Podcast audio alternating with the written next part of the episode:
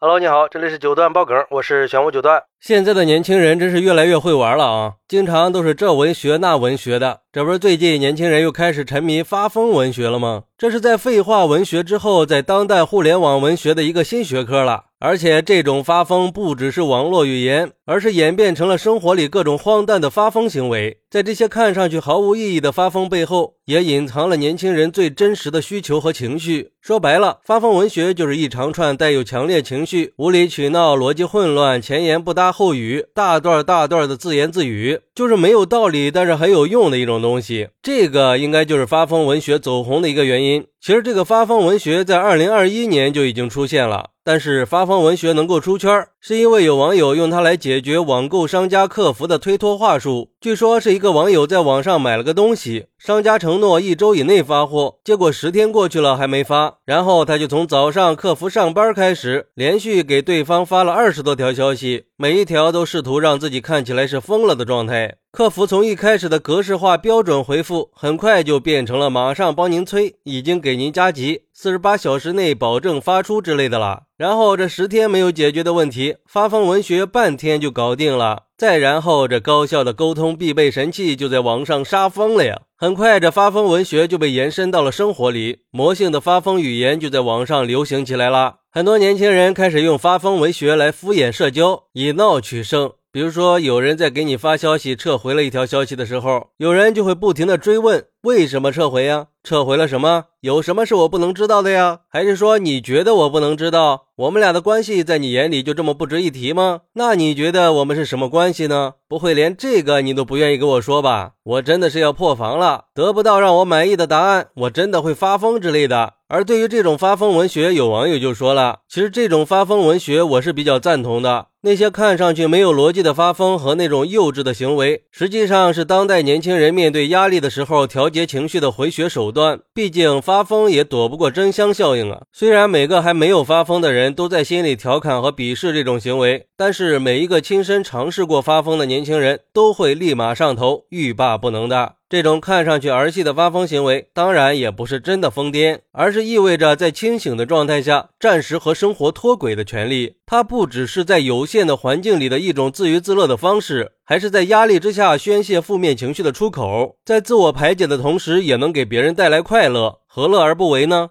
不过，也有网友说。现在的年轻人哪个不疯呀？一个比一个离谱，什么当众发疯、大声发疯，无非就是对生活失去了耐心，去追求破罐子破摔的刺激感，一种爆发性更强的宣泄感。这是一种消极态度的表现，就是被内卷压得喘不过气了。其实我倒是觉得，这些年轻人虽然看上去在做荒诞的事儿，但是这种发疯又好像是有点道理的。就好像越是发疯，就越是理性，因为发疯是他们给自己披上的一个保护衣而已。越是搞怪，那些字里行间的负面情绪就越是不被人注意，就越能放心的去宣泄。毕竟第二天还要继续面对呀。还是得过正常的生活，所以我觉得，与其说这是发疯，还不如说是对生活的一种无力改变的现状，只能用这种娱乐的方式来排解自己内心的无力感。或许我们每个人都需要一个允许自己发疯的理由，毕竟在当下这个大环境里，比的就是个心态嘛。心大路就大，心宽眼就宽。所以，如果你也在面临一些困境的话，不妨把心态放平，试试发疯文学，说不定真的能帮到你呢。也难怪很多人都说现在的年轻人是人间清醒的。好，那对于发疯文学，你有什么想说的呢？快来评论区分享一下吧！我在评论区等你。喜欢我的朋友可以点个关注，加个订阅，送个月票。咱们下期再见。